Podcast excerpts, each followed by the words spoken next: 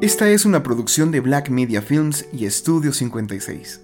En este encuentro, evitemos juzgar, evitemos dañar. Quien cree que las frutas maduran al mismo tiempo que las fresas, nada sabe sobre las uvas. Para Celso. Queridos escuchas, es muy común que hoy en día pareciera que cada uno tiene una verdad incuestionable y que sienta la urgente necesidad de expresarla y en su proceso pasar por encima de los demás. En algún encuentro anterior habíamos señalado que si bien vivimos en el mundo de la doxa, es decir, de la opinión, y que cada uno tiene la suya, no podemos descuidar que en efecto existe una verdad objetiva y que nuestra subjetividad no trata de verdades particulares. El modo de ser o de existir de cada uno es en sí mismo la expresión de la propia experiencia. En la clínica psicoanalítica buscamos que quien viene a nosotros no se sienta en ningún momento juzgado de nuestra parte. De hecho, la invitación es la misma. Por favor, diga lo que piensa, evitando censurarlo. Aquí nadie le juzga. ¿Qué ganamos con juzgar al otro? Independientemente del contexto, el juzgar a los demás parece que nos sitúa en una posición moral intachable, en la que nos autorizamos a señalar los problemas, defectos, hasta pecados de los demás. ¿Con qué fin?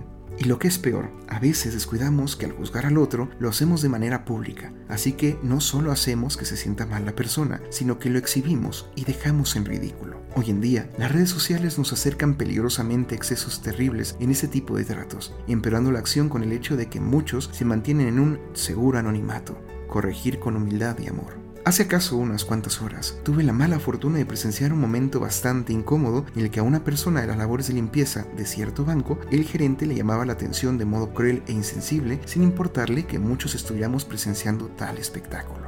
Cosas como es que gente como tú no entiende, por algo estás haciendo esto y no otra cosa en la vida, entre otras, fueron suficientes para que algunos clientes interviniéramos a favor del joven. ¿Qué ganaba el gerente con ese trato tan miserable? Llamar la atención, no hay más. Pero en esa falta que pretendía llenar, su acción estaba haciendo pedazos a otra persona. Ya después de que le hicimos entrar en razón, el gerente no tuvo otra más que pedirle perdón al joven. Podremos pensar que incluso eso se volvió algo humillante para él, y sí, Seguro lo fue, porque es lo que ese tipo de acciones logran, humillación tras otra. Cuando estudiaba en la secundaria y en la prepa, conocí la acción conocida como corrección fraterna. ¿De qué trata? Cuando estamos presenciando algo que se está llevando a cabo por parte de otra persona y que no es del todo correcta al parecer, procuramos encontrar un momento justo para acercarnos a esa persona, apartarnos a un lugar más privado y con total humildad hacerle ver lo que nos ha parecido mal o incorrecto. La persona, también con humildad, quizá tenga la oportunidad de reconocer su error, en caso de realmente haberlo, y podrá enmendarlo para hacer mejor las cosas la próxima vez. Esa corrección fraterna es un método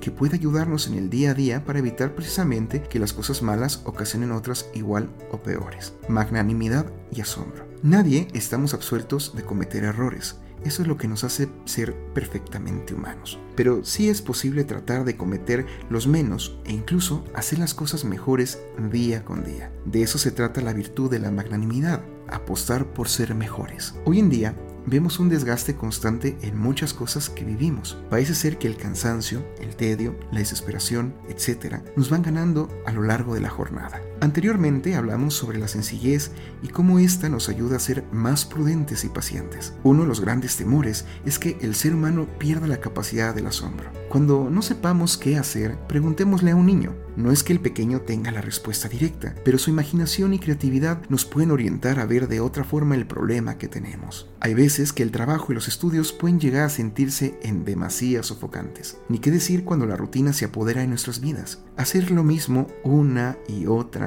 y otra vez, vaya que es desquiciante, pero el problema no radica en ello, sino en el modo en el que lo hacemos. Por eso es que uno de los primeros pasos es evitar juzgar al otro, porque en buena medida en eso nos estamos juzgando a nosotros mismos. A mis pacientes suelo decirles, no seas tan duro contigo, porque de nada sirve castigarse y joderse más la vida. Hay que encontrar cierta serenidad libre de juicios que estén de más. El acto de juzgar siempre es una sentencia que no da paso a otra posibilidad. Nunca sabemos el infierno que el otro está llevando en silencio. Quizá la apertura del corazón al encuentro con el otro sea más linda y cálida si lo hacemos desde el amor y no desde los complejos. No todos tienen que estar de acuerdo con esto a la hora en la que lo hagamos nosotros, pero cierto es que para que se noten cambios en el mundo, uno debe comenzar consigo mismo. También la corrección fraterna es algo que podemos hacer para con nosotros mismos en algo que conocemos como reflexión diaria. Pero, sin humildad ni sencillez, de nada nos sirve darnos cuenta de lo que está mal con nosotros si no aprendemos de ello